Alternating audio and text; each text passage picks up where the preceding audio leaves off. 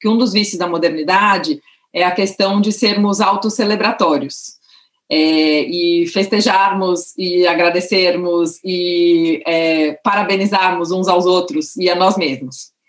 E sem e muitas vezes visto de uma maneira positiva num caminho de mudança e de entre aspas, né, de tentativa de construção de um caminho diferente do sistema vigente predominante. Então a gente gosta, né, de reconhecer uns aos outros. Estou colocando aqui bem dentro de um grupo que, que quer mudança e que, que já se entende como um grupo, né, é, em direção a uma regeneração e tudo, né. É muito comum que a gente se celebre, se dê parabéns, e ah, eu preciso ir, né? Eu preciso ir terminar um projeto e entender que ele foi bom, que ele moveu alguma coisa para algum lugar, ficar feliz com aquilo e tal.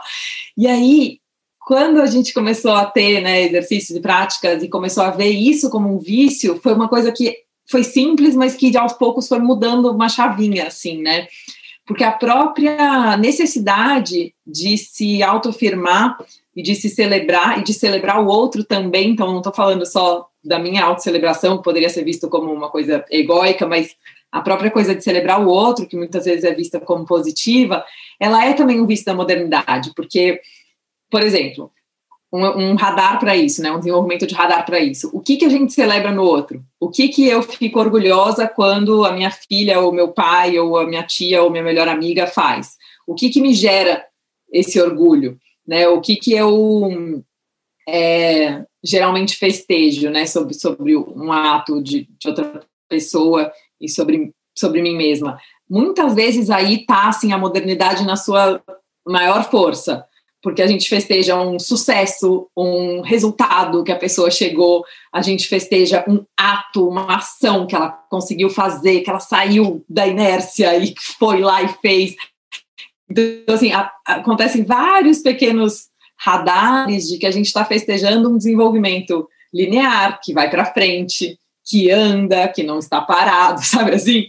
Então, enfim, esse é um, esse é um, um tipo de um radar, assim, que, que acho que a gente traz para a gente de uma maneira simples e que aos poucos você vai modulando e calibrando a sensibilidade para entender como isso é conectado com a gente fazer parte de um sistema violento, insustentável, que reproduz coisas muitíssimos piores do que dar parabéns para o colega, claro, mas assim, é, esse é uma, uma coisa que dá para a gente ver fácil dentro da gente.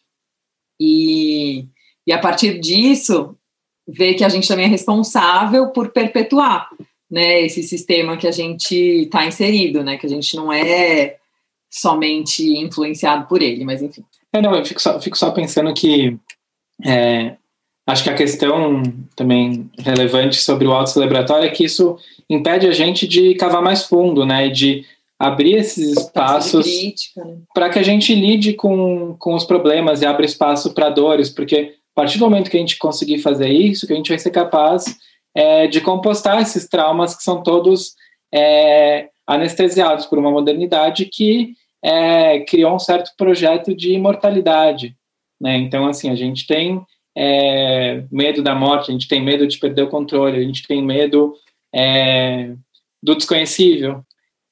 A separação, de alguma forma, ela não é muito. É, a gente não tem como se separar do metabolismo, a gente é totalmente integrado. O que aconteceu foi que a gente perdeu a capacidade de se reconhecer como integrado.